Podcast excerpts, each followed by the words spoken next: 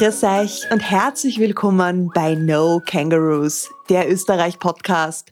Ich bin Viktoria Urbanek, euer Gastgeberin. Der sogenannte Verein zur Verwertung von Gedankenüberschüssen stellt in Herrenbaumgarten in einem weltweit einzigartigen Museum epochal unbrauchbare Erfindungen aus. Und genau die werden wir uns heute genauer anschauen. Der Name von dieser Einrichtung? Non-Seum. Und wieso gibt's dort unweit der tschechischen Grenze in diesem Ort so ein Sammelsurium an Sinnlosigkeiten? Und was hat es mit dem ausrollbaren Zebrastreifen, dem Regenschirm für Pessimisten und den Luftschlossgrabungen auf sich? Und kann man dort eigentlich seinen eigenen Nonsens ausstellen? Finden wir es gemeinsam heraus und machen uns auf nach Niederösterreich. Bereit?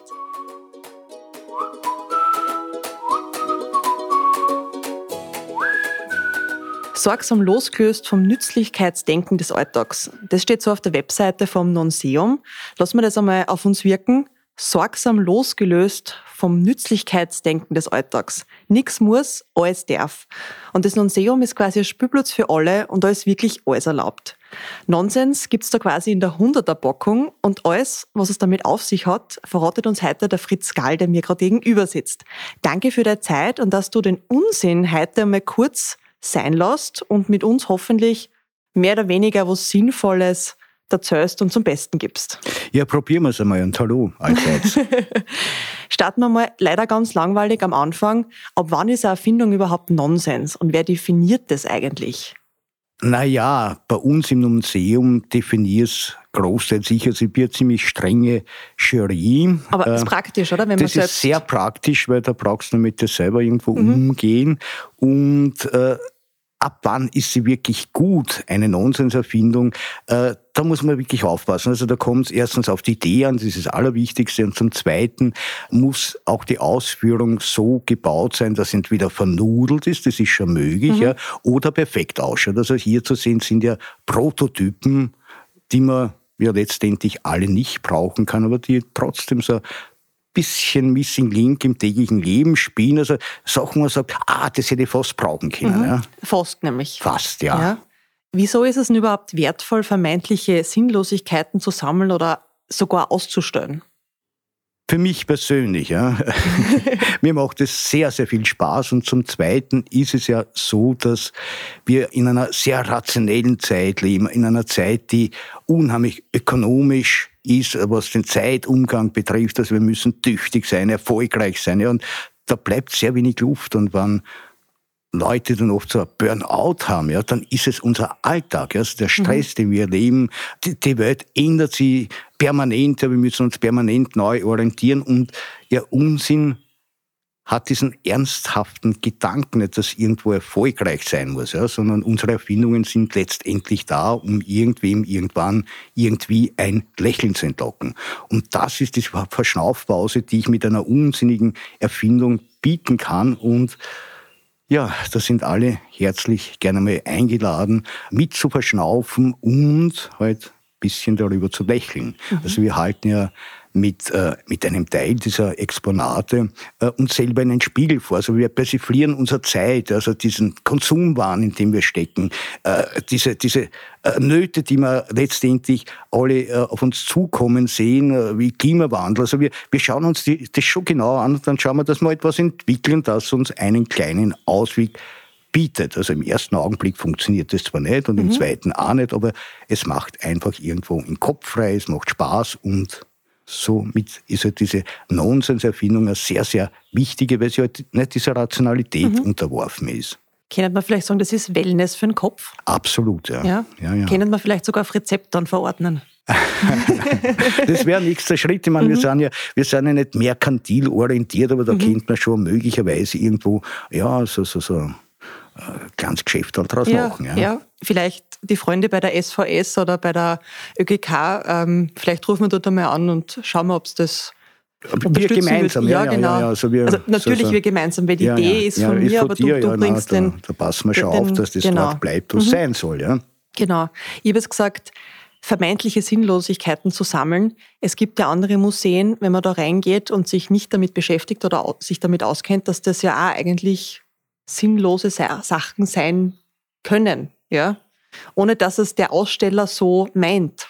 Naja, also zum ersten muss ich schon eine kleine Lanze für viele Ausstellungen brechen, die exzellent sind. Und wenn es die thematisch mit Dingen beschäftigt, dann tust du natürlich auch als Betrachter leichter. Weil Kunstwerk entsteht ja letztendlich auch im Auge des Betrachters oder im Kopf des mhm. Betrachters. Mhm. Und je mehr damit anfangen kann, desto mehr äh, ja, aber es gibt auf der anderen Seite, da gebe ich dir schon ganz recht, äh, Dinge, wo ich mir dachte, herrst, wie kommt das jetzt in ein Museum of Modern Art? Also mhm. Also das ist mir einfach irgendwo zu steil. Mhm. Wir haben ja auch vor einigen Jahren eine Ausstellung durchgeführt, die wir die uninteressanteste Ausstellung der Welt nannten, mhm. wo wir, wobei wir wussten, dass wir da ziemlich viel Konkurrenz haben, ohne dass es die Konkurrenz halt dann auch wusste.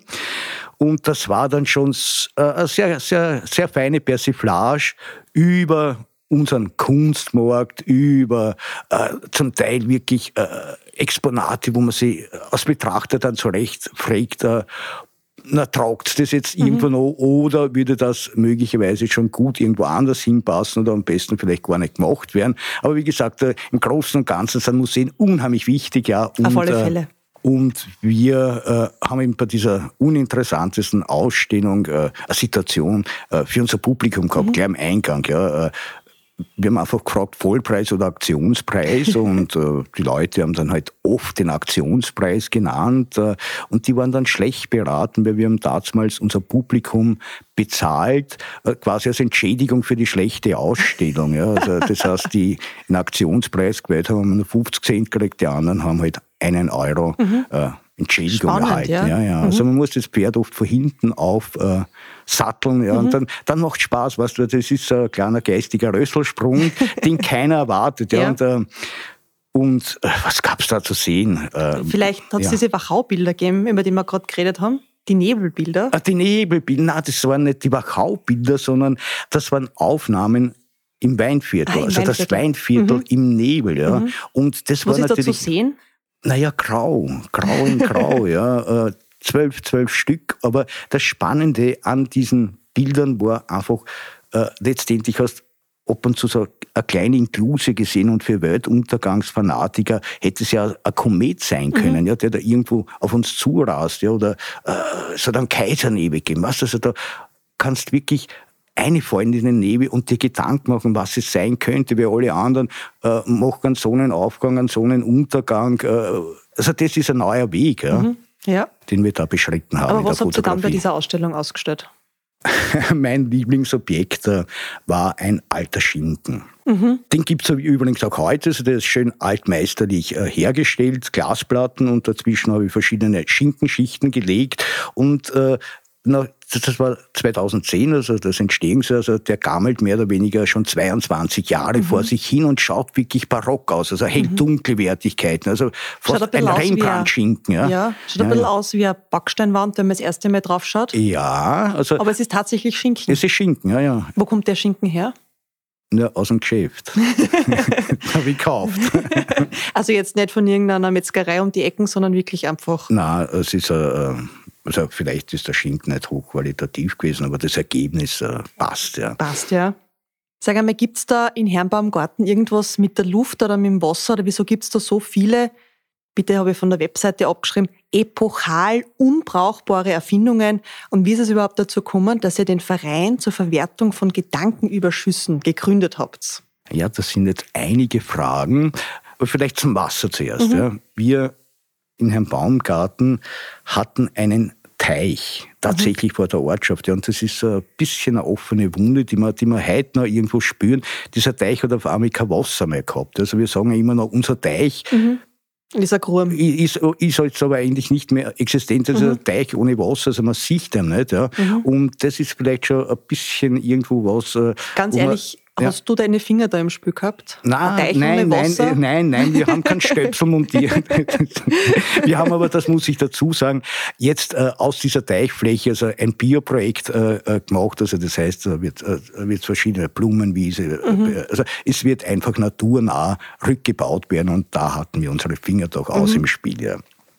Ja, und zum anderen, wie begann denn alles? Äh, mhm. Das war eine Situation, wo wir zu fünft, und jetzt möchte ich diese fünf äh, ganz gern mal nennen, das war der Friedel Umscheid, ein begnadeter Weinbauer, der in der Ortschaft wohnt und seinen Labyrinthkeller betreibt, das ist mhm. eigene Wunderwelt äh, in Herrn Baumgarten. Man muss ja sagen, bei euch wohnen weniger als tausend Leute. Ja. Und ihr habt eine ja. Dichte an Erfindungen und Erlebnissen, wie ich glaube sonst nirgendwo in Österreich. Das äh, freut mich zu hören. Ich kann es noch, nicht, kann's noch nicht verifizieren. Also wäre schön, wenn es das öfter gäbe, mhm. diese äh.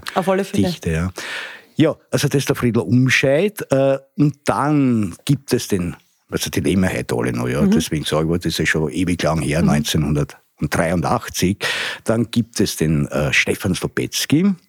Der Stefan Slopetzky ist mein Studienkollege. Wir haben beide an der Akademie der Bildenden Künste studiert. Und das Schöne dran, wir hatten auch eine Zweier-WG auf 130 Quadratmeter am Donaukanal und das war eine fantastische Zeit. Mhm. Ja. Und der Stefan ist dann nicht in der Bildhauerei geblieben, sondern er ist eigentlich dann in die Zeichnung gegangen, hat Kinderbücher illustriert, dann hat er die Texte selber dazu geschrieben. Mittlerweile ist er gefragter Literat, hat beispielsweise die Lemming-Krimis mhm. äh, veröffentlicht und ja, wenn man irgendwann mal ein Plakat sieht, das Trio Lepschi, mhm. da spielt er mit. Also das ist Wiener Musik vom Allerfeinsten, die drei Arbeiten mit Schüttelreimen, das ist zum Niederknien, zum Lachen unheimlich gescheit und äh, einfach nur mehr empfehlenswert. Und dann äh, war mit dabei der David Staretz. Äh, der David Staretz selber ist äh, Journalist mhm. Äh, und der David hat einfach Dinge so genau auf den Punkt bringen können. Ja, also mit einem Wort, mit einem Satz und da ist er unheimlich begnadet. Äh, war eh dem Chefredakteur der Autorevue, mhm. heute ist er äh, freilebender Reiseschriftsteller und Autojournalist, also hat er eine Kolumne im Profil Klingt drinnen. doch am wirklich christlichen Leben.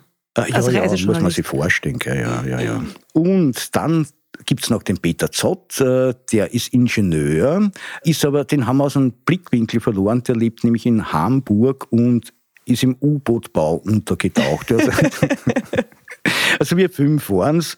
Ja, wir saßen in einem Gasthaus und haben so aus den Augenwinkeln heraus beobachtet, wie die Kellnerin am Nachbartisch einfach das Tisch durchgenommen hat, selbiges umgedreht hat, um es wieder verwenden zu können. Und wir haben uns gedacht, aha, das schon her. Aber Funktioniert das nicht? auch mit Bettwäsche? Ja, ja. das ist eine gute Frage. Oder mit Socken, gell? Ja, ja.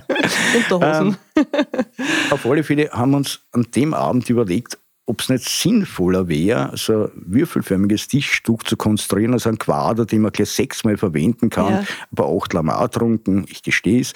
Es war so ein lustiger Abend und wir haben uns entschlossen, zur ersten österreichischen Nonsens-Erfindermesse aufzurufen. Die haben wir auch im Jahr 1984 durchgeführt. Ja, und statt der erwarteten 37 Gäste sind im Winzerhof vom Umschaltfriedl auf einmal 5000 auftaucht. Gell, und wir waren, wir waren baff. Ja, wir waren da Fernsehteams da, uns sind die Worte mhm. im Mund stecken geblieben. Wir hatten so wie Medienerfahrung hat es überhaupt nicht gegeben. Mhm. Ja. Und wir hatten seitenweise Printmedienberichte über diese Ausstellung und wie viele Ausstellungsstücke hat es da gegeben? Ach, viel weniger, als wir jetzt haben, aber es war halt der Anfang. Mhm.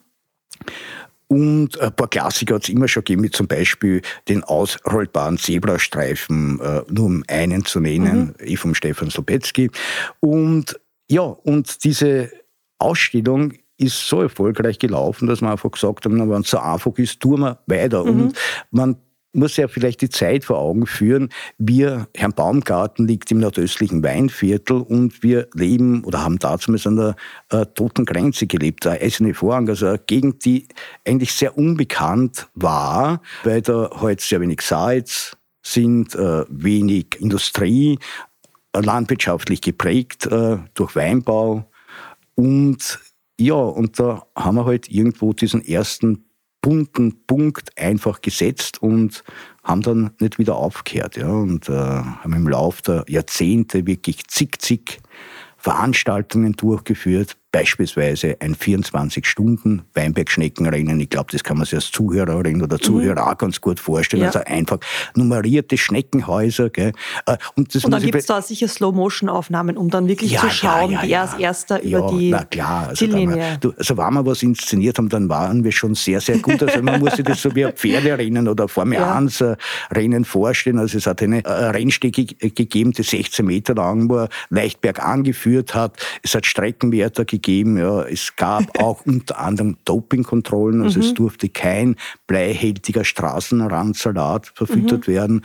Und äh, ja, die Schnecken sind ja freilebende Wildtiere, eh klar. Also die musste man fürs erste Mal trainieren. Also es gab eigene Rennstallbesitzerinnen und Besitzer, mhm. die ihre Schnecken in Schwung gebracht haben. Und ja, also das Rennen war schon ganz schön spannend, ja, also auch in der Nacht. Ja, also mhm. also wir hatten auch äh, Streckenwärter, mhm. Schiedsrichter, mhm. auch eine Veterinärmedizinerin, also dass den Schnecken wirklich ja. ja gut gegangen ist. Die sind auch später wieder in die freie Wildbahn äh, gesetzt worden und da haben sie die Leute dann gefragt, warum haben denn in Herrn Baumgarten die Weinbergschneckennummern, weißt du, also da hat schon nach.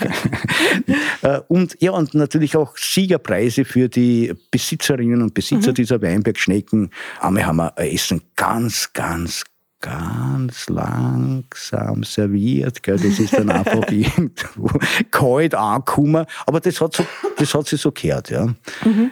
ja und diese Aktionen haben dann ihren Höhepunkt im Jahr 1991 äh, gehabt. Da war erstens einmal das Jahr der Vereinsgründung. Mhm. Und zum anderen haben wir zu einer Ausstellung aufgerufen, die Dodermanner Unlimited äh, sich genannt hat. Also wir haben einfach gleich gefragt, baut Dodermann sagen bei uns Vogelscheuchen. Ja. Mhm. Baut uns einfach Vogelscheuchen. Ja. Und wir haben so um die 400 Stück äh, erhalten und haben wirklich unterschiedlichste Leute mitgemacht, also beginnend von Künstlerinnen und Künstlern über Volksschulen, wie immer breit gefächert. Ja.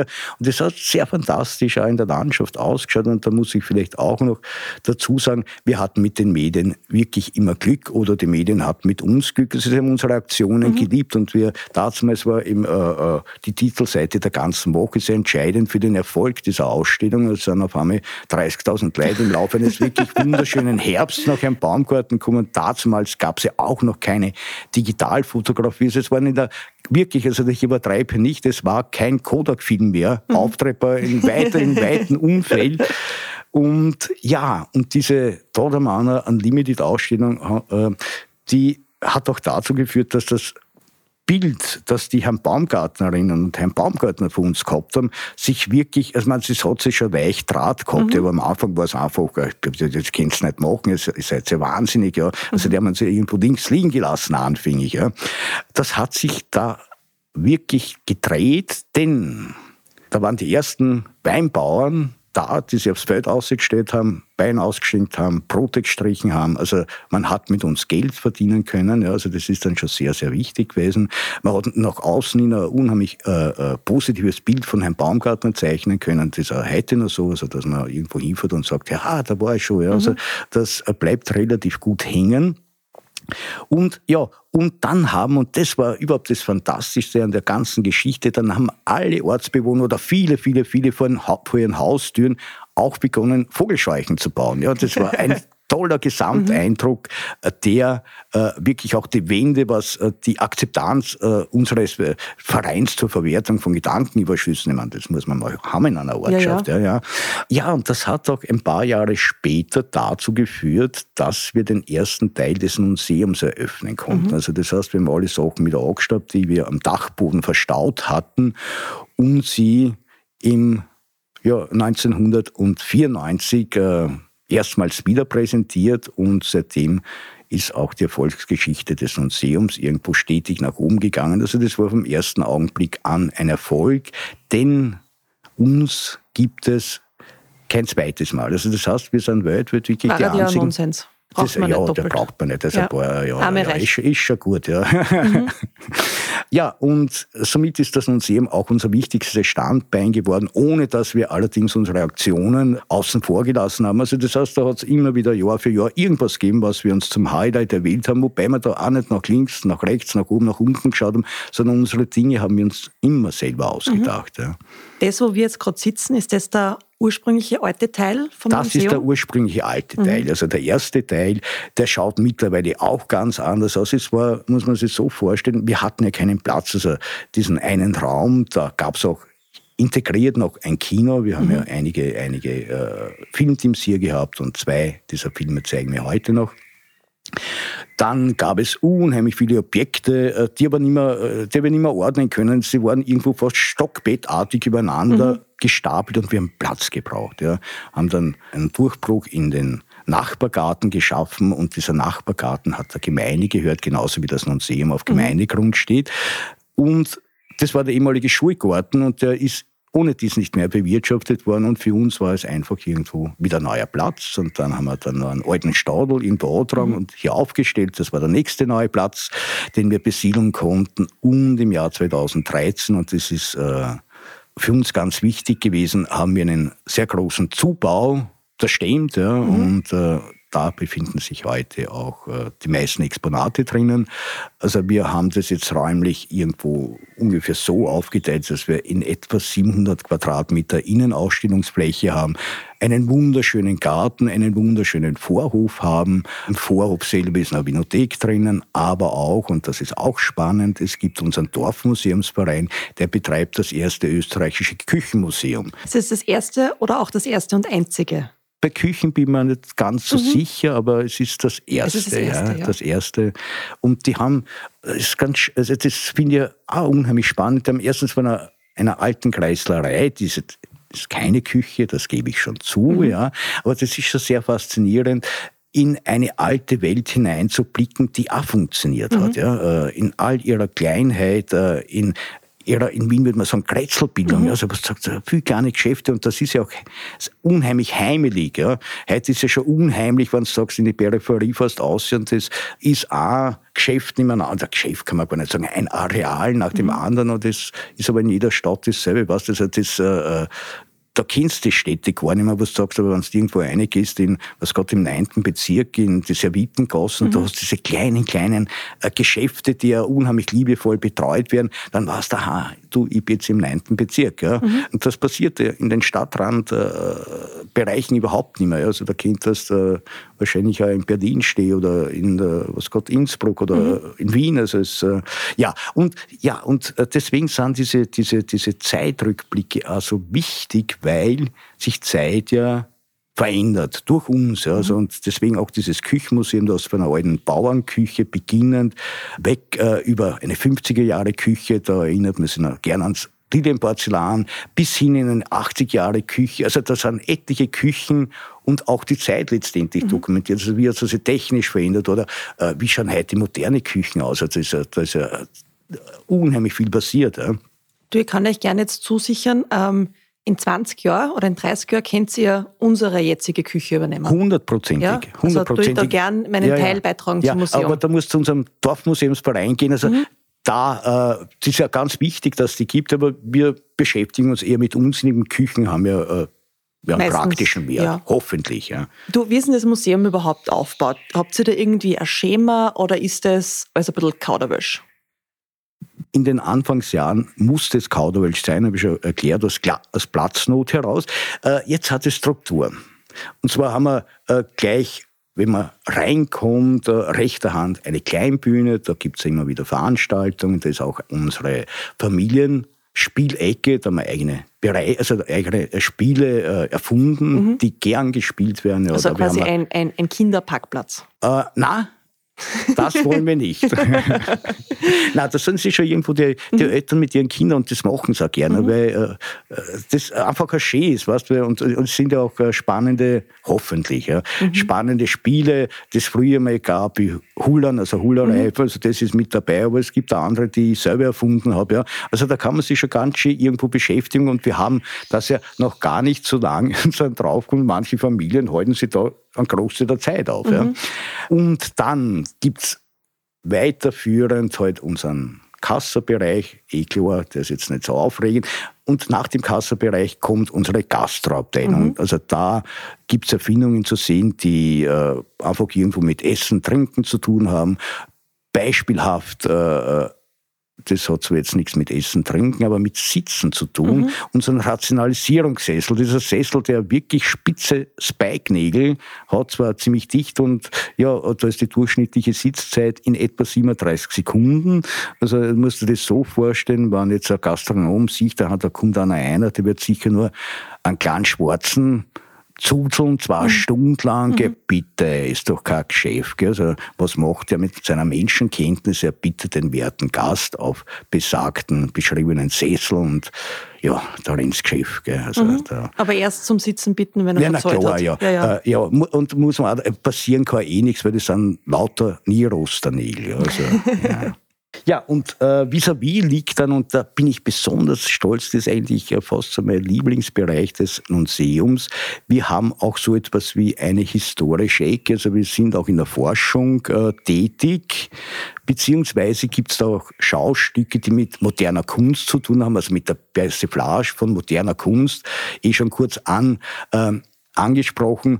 Und ja, da habe ich zwei Dinge, die ich besonders gern mag. Äh, einerseits äh, sind wir bei Umbearbeiten in einem Weinkeller vom Umschaltfriedl, der hat ein ganz tolles äh, auch schon erwähnt, Kellerlabyrinth mhm. geschaffen. Also bei, beim Durchbruch ist auf ein doppelköpfiges Skelett gestoßen und das hat uns natürlich interessiert. Und ja, der ORF, also der Wolfgang Bayer, hatte, den, hatte die Idee, diesen Vogel zu finden. Ja, und das ist wirklich ein Filmbeitrag geworden, den Österreich und alle Monarchisten geliebt haben, also wird Österreich weit ausgestrahlt.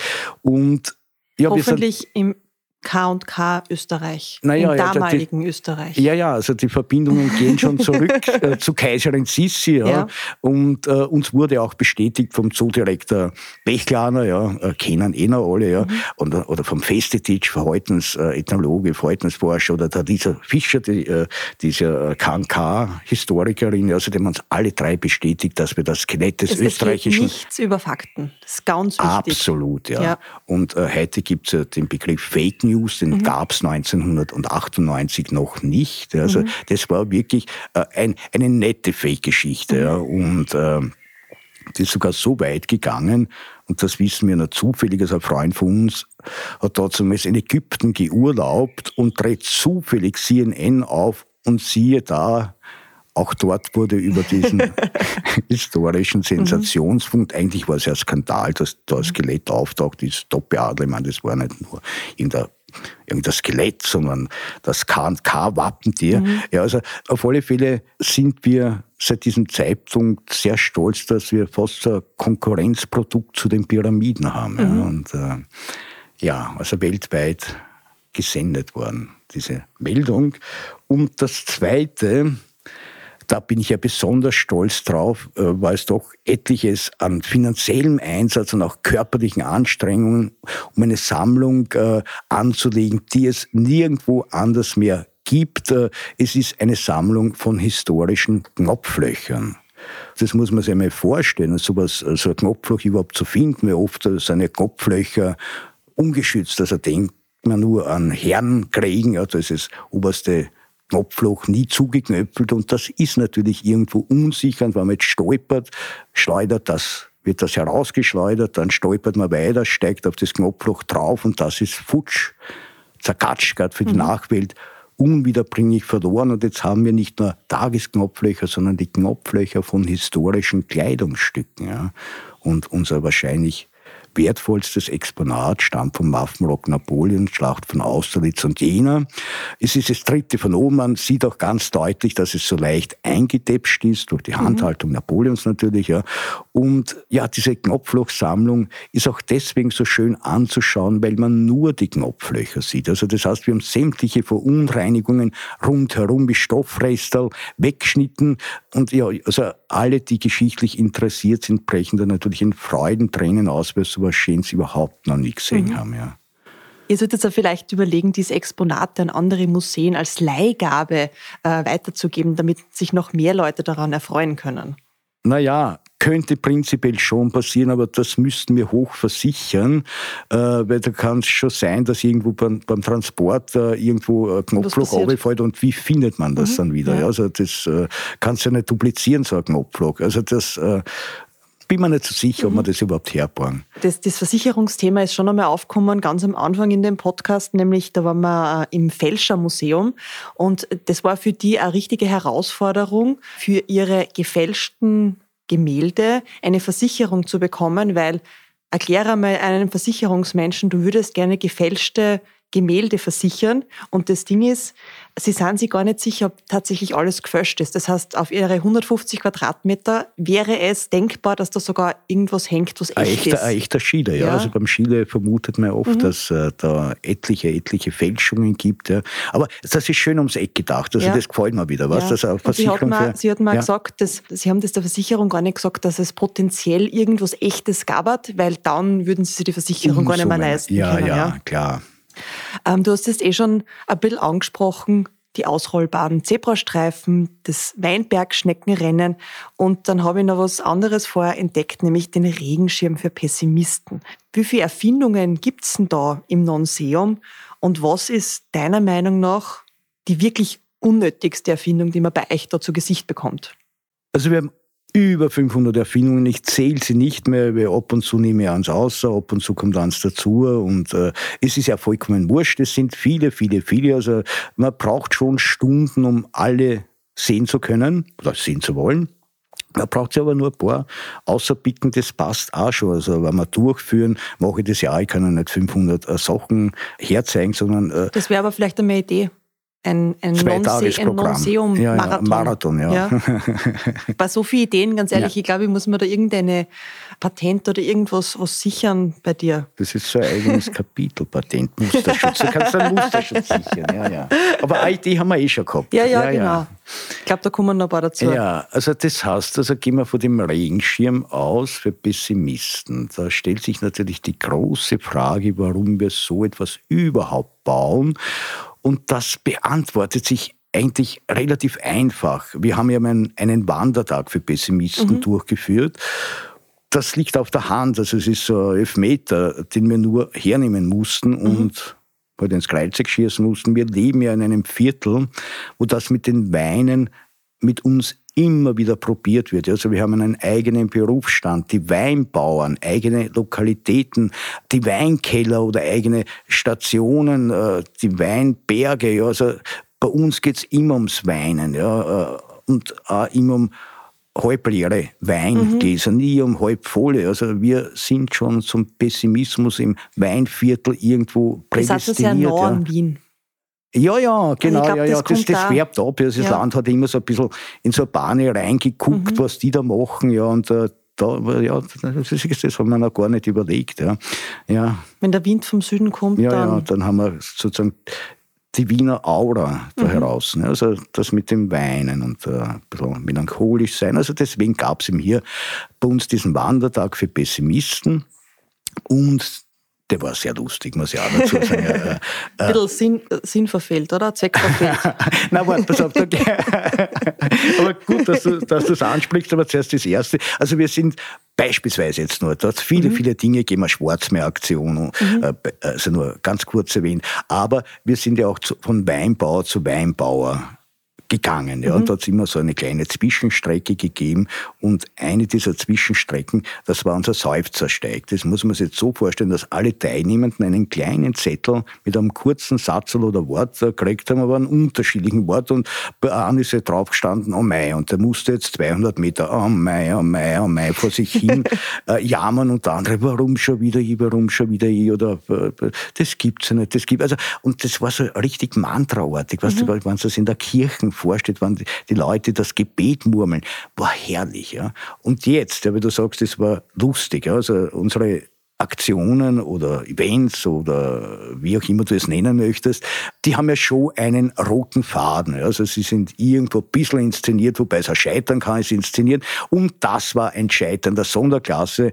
Es waren deutsche Freunde, zu Gast in Herrn Baumgarten und die haben auf einmal so wirklich unangemeldet, das muss du dir vorstellen, eine Gegendemonstration von Optimisten äh, organisiert und da war man natürlich baff. Ja. Oder es hat, das war auch lustig, äh, einen Wettbewerb gegeben, fünf Freiwillige. Mhm sollten Zwiebel schneiden, fünf freiwillige Kräng reißen und das Publikum hat dann so eine Art Stricherlisten gehabt und die durften dann bewerten, wer mehr Platz hat. Ja, also es haben übrigens die Kränder gewonnen. Mhm. Also da sind die Tränen in Sturzbächen geflossen. Wir sind ja vorher schon ein bisschen durchgegangen und die Erfindungen sind ja teilweise nicht gleich erkennbar, ja, wofür die eingesetzt werden. Aber ihr habt ja ganz praktischerweise teilweise sogar dreisprachig die Beschreibungen, was man da vor sich hat. Und diese Beschreibungen an sich sind ja entweder schon großartige Wortkreationen oder ihr verwendet auch Wortspielereien. Wie kommt man auf diese ganzen Sachen? Oder ist da, fragen wir, vielleicht, fragen wir die Frage vielleicht so, was ist zuerst das Wort oder die Beschreibung der Erfindung oder die Erfindung? Ja, zuerst ist es Ei. Na, zuerst ist der Kopf. Also zuerst ist der Gedanke. Mhm. Und da gibt es ja dann Eisprung, mhm. wie auch immer. Ja. Aber es ist dann, es ist unterschiedlich. Also fürs erste Mal. Am Anfang hat der David Staretz, äh, begnadeter Schreiber, also unsere, unsere Dinge einfach auf kürzeste, eleganteste Weise zusammengefasst, stammen auch viele Titel von ihm. Mhm. Der David ist aber dann nicht abgesprungen, sondern ist uns immer noch quasi treu verbunden, aber der hat halt beruflich ganz was anderes zu tun, als jetzt äh, permanent im Museum Texte zu schreiben. Wir haben dann natürlich selber getextet, da ist meine Frau sehr, sehr gut an. Ab und zu fällt auch mir was ein, aber Text ist kein einfaches Thema, ist er doch irgendwo letztendlich dieses Missing Link, also zwischen dem, wo man sagt, was ist, und dann musst du in einem kurzen Satz halt sagen, also erstens Titel und dann zum zweiten wirklich relativ kurz, nicht langatmig, ein Ding einfach auf den Punkt bringen. Ja.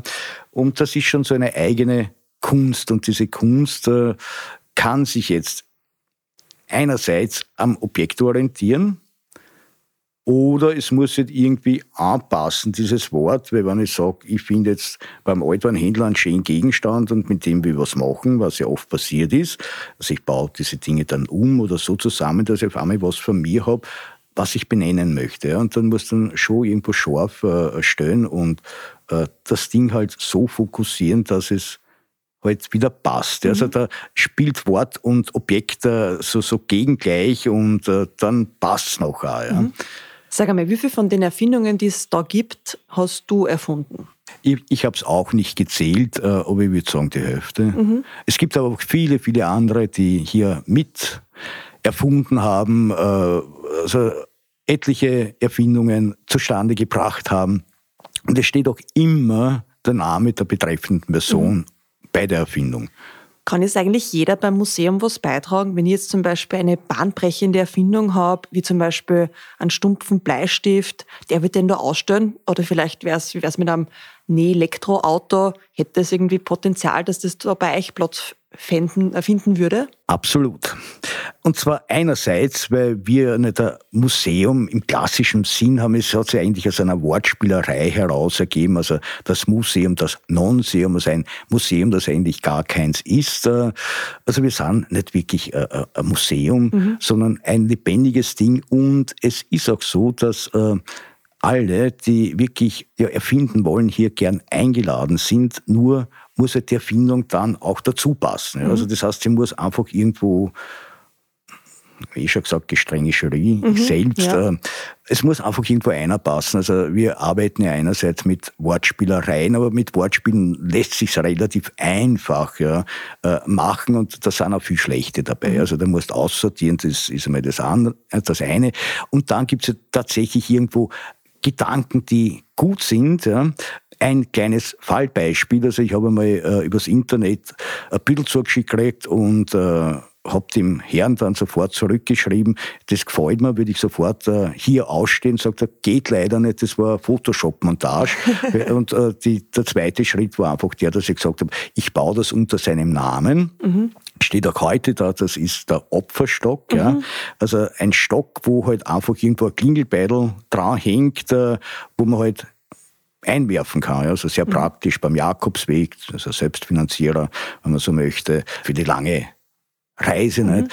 Und die Erfindungen, diese unsinnigen Erfindungen, die müssen schon was, die müssen schon was haben. Also, was wir noch brauchen, ist eine selbstnachrückende Buchstütze mhm. oder eine wasserdichte Sandale oder, und da kann man jetzt viele, viele Punkte mhm. dran machen. Also, wäre ich mit meinem stumpfen Bleistift werde bei der, bei der Jury eher nicht so viele Punkte machen. Ah, na, vor allem deswegen nicht, weil wir, wie soll ich sagen, das ist sehr süß. Ja? Also, da, da, da, äh, merkst du, dass unsere soziale Ader sehr, sehr groß ist. Bei uns gibt es ein Altenheim für Buntstifte zu sehen. Ja. Okay. Also das sind wirklich diese Mini-Stummel, ja, mhm. die wir wirklich aufgekommen haben in einer kleinen Schatulle, also vom Leben das abgeschrieben. Das heißt, ich muss mir ja. noch irgendwas äh, einfallen lassen, dass vielleicht irgendwann einmal was von mir da herinnen steht. Gern. Ja? Wirklich. Also wenn du, ich, ich glaube, ich glaub, du wärst eine gute Kandidatin. Ja, da, da, also du bist in die Richtung. Ja. Hast du irgendwie Tipps für jemanden, der daheim gern sinnlos sein möchte? Wie wird man zum Nonsens-Erfinder, zur Nonsens-Erfinderin? Am besten man schaut seinen eigenen Alltag an. Mhm. Also da tue ich mir immer wahnsinnig leicht, wenn ich irgendwas sehe, eine Situation beispielsweise, und denke, aha, da fällt mir was. Ja. Und äh, da baue ich jetzt dieses, dieses fehlende Teilstück rein. Ja. Also Leute anschauen, beobachten, ein Wort aufschnappen und schon kann sich ein Bild entwickeln. Mhm. Ja. Und äh, wie, wie kommen zu einer unsinnigen Erfindung? Also vor allem muss man sich einmal ein bisschen frei machen, ja, weil äh, passiert mir auch oft. Also das heißt, ich habe eine Idee und dann verwirfe es und denke nochmal drüber nach. Also man muss schon ein bisschen spülen auch im Kopf. Ja? Und das ist eine schöne Kopfarbeit, mhm. weil man kann sich über was amüsieren, was man sich selber ausdenkt äh, und was und das ist ja auch das Schöne, äh, was nicht irgendwo dazu da ist, um Geld zu verdienen. Ja? Äh, das ist ganz, ganz wichtig, dieser freie Raum, den man im Kopf sie irgendwo, irgendwo einbindet und sagt, das wäre doch schön, wenn es das gäbe. Ja? Mhm. Und dann soll es am besten noch unsinnig sein, weil dadurch ist es letztendlich aus dem Kreislauf, in dem wir leben, heraus. Bei euch kann man ja einfach so vorbeikommen. Ihr habt es ja nur im Sommer oder in, den, in der wärmeren Jahreszeit offen. Wieso soll man nicht einfach nur selber durchgehen, sondern bei einer Führung mitmachen? Also unsere Öffnungszeiten, um es jetzt präzise zu machen, genau, ja. von Palmsonntag bis Allerheiligen. Äh, und da haben wir vom Donnerstag und Freitag von 13 bis 18 Uhr und Samstag, Sonntag und Feiertags von 10 äh, bis 18 Uhr geöffnet und für Gruppen ab zehn Personen haben wir dann eigene Programme und da gibt's auch Führungen. Also das heißt, Einzelbesucher gehen ohne dies so durch, aber es ist so gut beschriftet, dass man sie durchaus irgendwo äh, zurechtfindet mhm. und äh, sich. Äh, ist ja, es kein Irrgarten? Ist kein. Na warte, da bin ich jetzt schon fast beim nächsten Thema. Ich bin ja gerade äh, in unserem Gartenbereich jetzt drei äh, Grabungen durchgeführt, wo ich auf ein Luftschloss gekommen bin und mhm. da ist mhm. auch ein Gartenbereich dabei. Also da äh, könnte es durchaus sein, dass ja, ich bin ja noch nicht fertig mit den Grabungen, dass ich dann irgendwo auch auf einen Irrgarten stoße. Aber ansonsten, na, äh, man kommt schon durch und auch wieder raus. Und das Schöne äh, an dem ganzen Areal ist ja auch, dass wir hier eine benachbarte Vinothek haben. Ja, also das, das heißt, da kann man sich dann. Im Fall verirrt man sich zum Glasl Wein hin. Ja, Mhm. Das ist aber ja, der Worst Case of all. Ja. ja. Also wenn man dann irgendwo nur beim Weinpicken bleibt, das ist auch nichts. Aber es ist schön, es ist schön ergänzend. Weißt du? Und äh, in unserem Hof ist auch nicht sitzen. Da haben wir sehr schöne Linde, schön schattig. Ja, drüber schlafen ist auch mal nicht schlecht. Mhm. Ja. Wir haben ja schon verschiedene Events angesprochen, aber mhm. einen möchte ich die unbedingt noch erwähnen, und zwar den Einzelsockenwandertag. Da kann man einerseits bei euch im Garten die Einzelsockensammlung begutachten, aber ihr habt dem Ganzen auch noch mehr Ehrung zuteil werden lassen, indem ihr diesen Einzelsocken-Wandertag ausgerufen habt. Wie, wieso? Im Jahr 1900 und na, 2002 war es nicht, 1900, 2002. Also sind wir auf ein nächstes Problem gestoßen und äh, ja, dieses Problem haben wir letztendlich relativ gut in den Griff bekommen. Äh, Vorgeschichte ist die, dass ja Socken paarweise auf die Welt kommen und dann schlägt das Schicksal unbarmherzig zu und einer verschwindet. Ja. Und wir haben gesagt, wir kümmern uns um die Hinterbliebenen und sammeln seit diesem Zeitpunkt eigentlich Einzelsocken. Und äh, das, was wir hier in unserem Gartenbereich zeigen, ist ja irgendwo nur so ein bisschen ein Gustermacher. Wir haben einen sechs Kilometer Rundwanderweg, wo tausende von Einzelsocken auf Wäscheleinen geklubbt vom traurigen Schicksal ihrer selbst zeugen. Also wir haben so einen Art Sockenhimmel mhm. errichtet, um das Kleidungsstück zu ehren, das wir am meisten mit Füßen treten. Und äh, ja, da kann man erstens einmal immer spenden. Ja, äh, mhm. Und zum anderen gibt es alle Jahre Covid-bedingt ist er dann ausgefallen, aber alle Jahre wieder am 26. Oktober unseren Einzelsockenwandertag, wo wir mit einer Trauergedenkminute und verschiedenen äh, ja, Zwischenstationen halt äh, dem Socken die Ehre geben, erweisen. Also da gibt es eine markierte Liedwanderstrecke mit eigenen Sockensongs oder eine Wandersocken-Trockenschleuder mhm. oder eine Jausenstation. Also da kommen immer hunderte von mhm. Leuten, die einfach gern, gern hier teilnehmen. War das nicht vielleicht auch eine, eine Partnervermittlung für Einzelsocken? Ja, das haben wir angedacht. Äh, es ist so, also, äh, wenn man einen Socken findet, der dem eigenen die man spenden möchten, möchte, ähnelt, könnte man den schon hängenden abhängen mhm. und so die erste Einzelsocken-Singlebörse der Welt äh, aktivieren. Ja, ah, schon wieder eine Idee. Schau.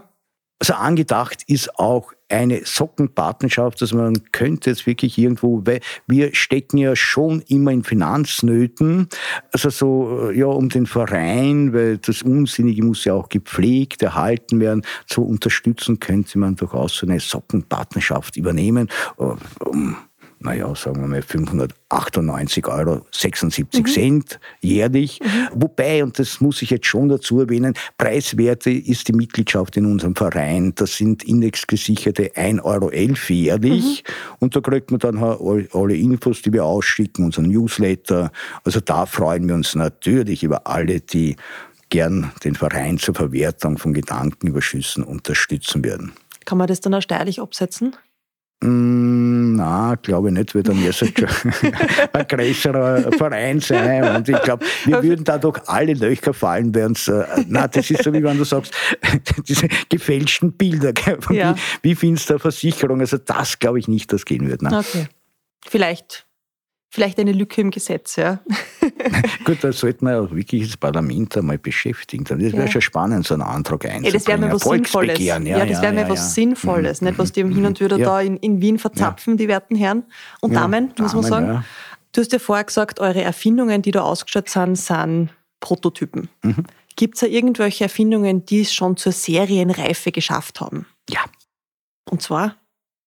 Vielleicht zuerst zu diesen Prototypen. Also wir üben uns ja durchaus in der Kunst des Scheiterns, mhm. weil das Scheitern im Leben ja wirklich immer wieder passiert und wir heute in einer Zeit, in wo man eigentlich nicht scheitern darf, ja, bist sofort mit Misserfolg und äh, konfrontiert und äh, dabei ist Scheitern so wichtig, also denk nur ans Gehen lernen, wenn du nicht stolperst und wieder aufstehst, also und Scheitern ist ja auch die Chance für einen Neubeginn und genau deswegen ist das Scheitern das, ist, das muss man wieder salonfähiger machen. Ja.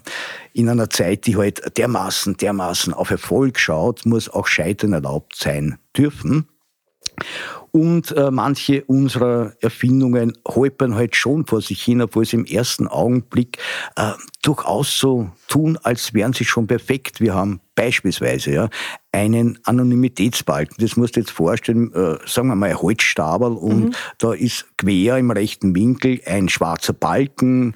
Äh, du hast einen Griff, mit dem du das Holzstabel äh, holst und das ist unser Anonymitätsbalken. Mhm. Weißt, und da Braucht das, man nichts mehr verpixeln machen? Äh, genau, ja. Und äh, in einer Zeit, wo, wo wir eigentlich nur mehr äh, quasi bis auf die Unterwäsche ausgezogen werden oder vielleicht auch schon mehr, also wo man alles über uns weiß, ist so ein Anonymitätsbalken natürlich genau das, was wir brauchen, um zumindest bisschen Schutz zu mhm. haben. Ja, und, und da kommt jetzt der Haken, weil der nur für Rechtshänder funktioniert. Also das heißt, äh, wenn du den dann links nimmst äh, mit der linken Hand, dann schaut er in falsche Richtung. Und dann ist für den nächsten. Äh, Wäre es für den nächsten.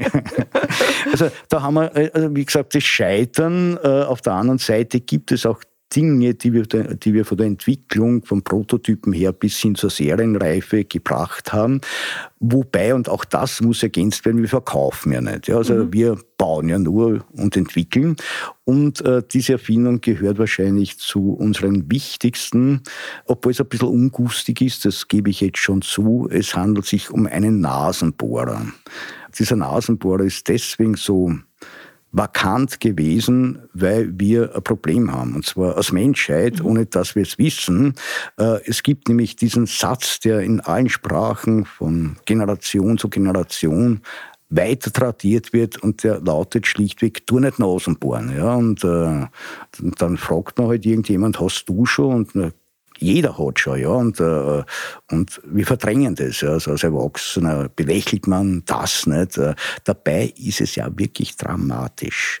Denn als Kind, ja, und Mama und Papa, da ja nicht Nasenbohren, mhm. ja, und schon ist man wieder oben, nicht nur arme, sondern hundertmal, und das weiß man von der Entwicklungspsychologie her sehr genau, dass die Traumata in der Kindheit entstehen, ja, und somit behauptet jetzt einmal, wir leben mit einem versteckten Nasenbohrtrauma.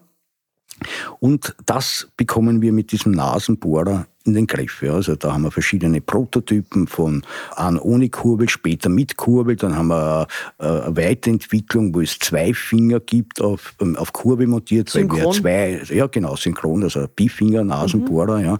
Also der ist wirklich fertig. Wir haben einen für Langfinger entwickelt, äh, weil wir da auch irgendwo so Randgruppen mit einbeziehen mhm. wollten. Also die haben wir in Serienreife entwickelt und vielleicht noch ganz, ganz wichtige Ergänzungen Ergänzung, warum darf man denn jetzt Nasen bohren, ja, immer und überall? Es ist nicht der eigene Finger. Also das heißt, man könnte durchaus mit einem Fremdfinger bohren, mhm. bohren ja, also das wäre total okay, aber das äh, machen halt die wenigsten, dass sie den Finger da gern verborgen mhm. und somit auch unser Nasenbohrer, der... Vor allem das kann man dann immer super reinigen. Ja, ja, äh, das ist total klasse. Ich meine, wobei äh, die letzte Version, die ist sogar Spülmaschinen, äh, Spülmaschinengerecht, wo wobei manche, was Gott gern anders selber reinigen, aber das ist dann eine Geschmacksfrage, ja. ja. Habt ihr eigentlich auch einen Nonsens-Shop? Nicht wirklich. Nicht wirklich? Nein, nicht wirklich, nein. Was, es ist ja so schwer, Produkte zu finden, die jetzt wirklich im Merchandising funktionieren mhm. würden. Und wenn ich jetzt, ich könnte einige Exponate aus einem Museum nehmen und sie als Merchandising-Produkt äh, offerieren, aber dadurch entwerte ich alles andere. Mhm. Also wenn ich jetzt sage, äh, ich baue zum Beispiel transparente Schnapskarten nach, die es bei uns gibt, ja, mhm. Äh, dann hätte ich die sicher schon zigmal verkauft, aber äh, jetzt verlange ich 20 Euro dafür und dann hast, hat alle anderen Erfindungen haben auch den Gegenwert von 20 Euro und das mag ich nicht. Mhm. Das ist eigentlich ein Ding, wo ich, wo ich mit Geld nicht spielen will und ich glaube auch nicht, dass das äh, äh, Hauptaugenmerk im Merchandising, sondern eher in der Entwicklung liegt aber BIA Auslaufmodell. Mhm. Weißt, ich meine, äh, äh, vielleicht gibt es da neue Wege, kann schon sein. Und an der Stelle muss ich auch dazu sagen, das Museum ist natürlich nicht nur mit meiner Person verbunden, sondern ganz, ganz wichtig ist da meine Familie. Also ohne Family wäre es nie gegangen. Ja. Die haben mich immer alle unterstützt, äh, begonnen von meiner Frau Betty, von meiner jüngeren Tochter, die mittlerweile meine wichtigste Mitarbeiterin ist, äh, von der Schwiegermutter, Schwägerin, also wir sind da familiär ziemlich verbandelt. Wir haben zwar viele, viele Vereinsmitglieder, aber, Mitglieder, aber alle, die in Österreich über Vereinswesen Bescheid wissen, ist äh, das, dass einfach immer nur wenige wirklich äh, arbeiten und die anderen sind halt gern unterstützende Mitglieder. Ja, mhm. Und das ist auch hier bei uns im Verein nicht sehr, sehr viel mhm. anders. Ja, da gibt's ja das die, die Abkürzung Team. Toll, ein anderer macht's. Ja. ja also das, äh, aber einer der schönsten Sätze ist immer der, das muss man noch machen. Gell? Und ich weiß dann genau, wo die Glocken läuten. Ja, das muss man noch machen, aber nicht ich. Ja, genau.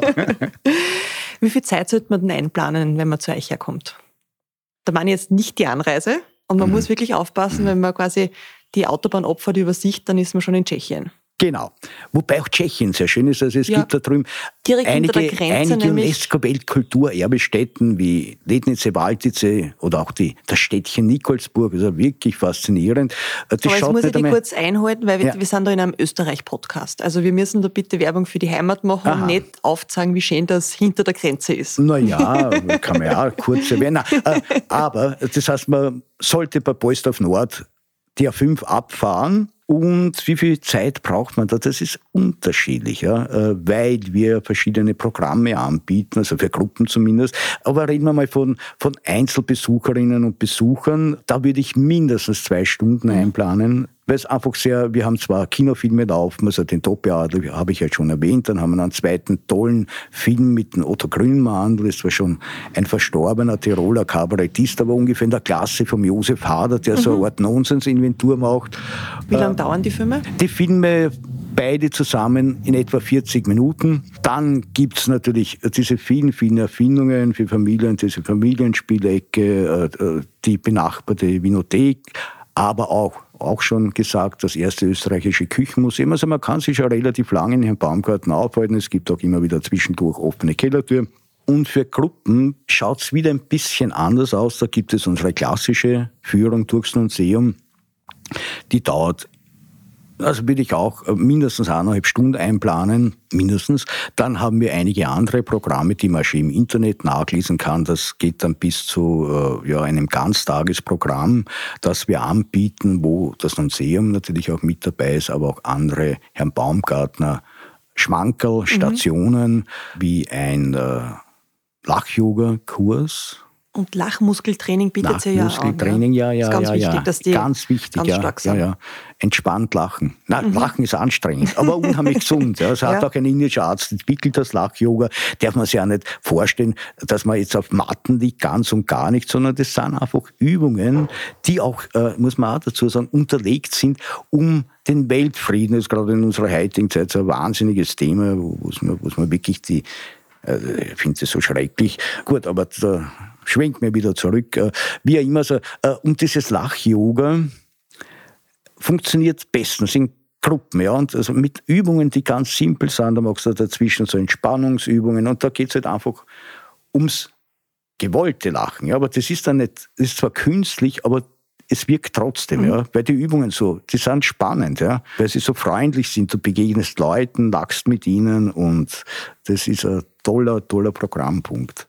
Meine letzte Frage, und ja. das ist immer eigentlich eine meiner Lieblingsfragen, weil die stelle eigentlich jedem oder jeder irgendein Schmankerl, wir haben jetzt schon ganz viel Schmankerl, aber mhm. hast du noch irgendein abschließendes, irgendeine lustige Begebenheit oder irgendein Schmankerl, das du uns jetzt noch damit auf den Weg geben möchtest?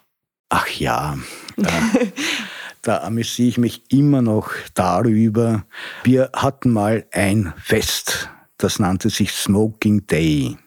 Also ein Fest für Raucher, weil Raucher sind ja eine atmospezifisch bedrohte Minderheit und haben wir gesagt, für die machen wir ein Fest, aber eigentlich auch für alle anderen, die fein gekleidet kommen, also im Smoking zum Beispiel, ist eigentlich was ein Fest für alle. Ja. Mhm. Und da gab es eine Situation, wo ein Freund von mir, der Mechtlerpoldi, äh, gewettet hat, dass er zehn Zigarettensorten anhand des Rauches erkennen kann. Also nicht des Tabakgeruchs, ja, das wäre einfach des, des, des Passivrauchens erkennen kann. Mhm. Und diese Wette war grandios. Also wir haben das so ein bisschen persifliert mit Wetten das mhm. und äh, Assinger und wir hatten auch einen Rechtsanwalt dabei, der wirklich geschaut hat, ja, dass da ja nicht geschummelt wird. Mhm. Und diese Wette war grandios, ja, weil der Beudi hat von besagten zehn Sorten acht erkannt und alle haben gerätselt, wie macht er das? Ja, und äh, wir hatten natürlich, und es war dann das Amüsante, natürlich einen Schlüssel, der aber so gut versteckt war und trotzdem so gut gesperrt hat, ja, dass das Publikum einfach nur mehr geschaut hat, wie das geht. Und das Beste war der Telefonjoker, ja, also wo mhm. er einen Freund anruft und er den Rauch beschreibt, dass der ein bisschen kratzert ist. Und der Freund hat sich gar nicht auskennt, warum er angerufen hat und hat natürlich eine Niete genannt. Also das war einer dieser zwei Nichttreffer, mhm. die der Bode hier verbuchen musste.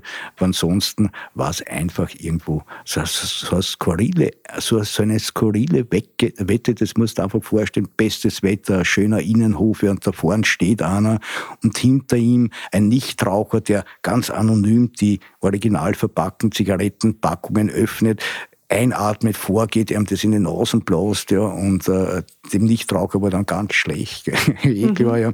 Und der Rechtsanwalt, der aufpasst hat, ja, und mit dem habe ich heute noch besten Kontakt, mhm. ist der Martin Eider, sehr, sehr netter Freund und auch Literat, also mhm. der sehr schöne Bücher über sein Anwaltsleben geschrieben hat. Und der hat dann gesagt, Herr Fritz, ihr kauft jetzt ein Grundstück an deiner Frau, habe ich schon 200 Euro nachgelassen vom Preis. Du kriegst da 200, aber sag mir endlich, wie das, wie das funktioniert hat. Ich gesagt, Martin, du wirst uns doch da nicht Unseriosität unterstellen wollen. ja, also dieses Spiel hat sich hin und her geschaukelt bis er eines, eines Tages wieder da war und wie gesagt, du willst das wirklich wissen, aber du weißt, die Geheimnisse sind besser ausgehoben, wenn man sie nicht kennt. Ja, ja, das will er wissen. Ja, also, und so, wie ist es ungefähr abgelaufen? Ich habe gesehen, was der da hinten aufgemacht hat und ich habe diese Veranstaltung moderiert. Also ich habe dann zum Beispiel gesehen, aha, der macht jetzt ein Backel Kengel auf mhm. und äh, Mechtler Boldi hat einmal in Ephesus restauriert und dort hat es vielleicht kein Müll gegeben. Das war unser Schlüssel. Also ich habe ihm, ich hab ihm halt einfach gesagt, du hast doch einmal in Ephesus äh, und der Boldi so, ah, Kemel, gell? Also, mhm. und ja, also so hat das in etwa ja. funktioniert. Ich hätte euch ja sonst dazu traut, dass es einfach zehn Zigaretten aus der gleichen Packung gewesen waren. Nein, nein, das hat das Publikum ja gesehen. Ja. ja. Also, also haben, wir schon, haben, wir schon, ja, ja, hätte auch sein können. Ja, ja. Du, vielen herzlichen Dank für deine Zeit, Fritz. Wir werden jetzt, glaube ich, noch mal eine Runde spazieren gehen, ja. weil es gibt einfach so viele tolle Sachen zu entdecken und zu erkunden. Und in meinem Kopf rattert es eigentlich schon, seitdem ich mich vorbereitet habe auf unser Gespräch, was Potenzial hätte, dass da mal mit meinem Namen im Museum stehen, liegen oder kauern wird. Wäre doch schön, den ja. echt freuen, ja. ja. Danke dir. Und danke für die Einladung.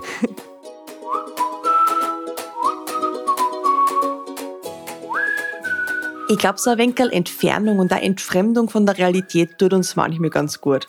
Ich werde mir jetzt auf jeden Fall meinen potenziellen Erfindungen widmen, die hoffentlich epochal unbrauchbar werden und somit demnächst im Nonseum zu bestaunen sind. Alle Infos zur Folge gibt's wie immer unten in den Shownotes und auf www.nokangaroos.at. Schaut einmal gerne auf Social Media vorbei. Dort findet's mich unter No Kangaroos Podcast. Und wer den Podcast lässig findet, der darf das natürlich gern weiter erzählen. Ich freue mich immer über neue, neigrige Ohren und tolle Hörer und Hörerinnen.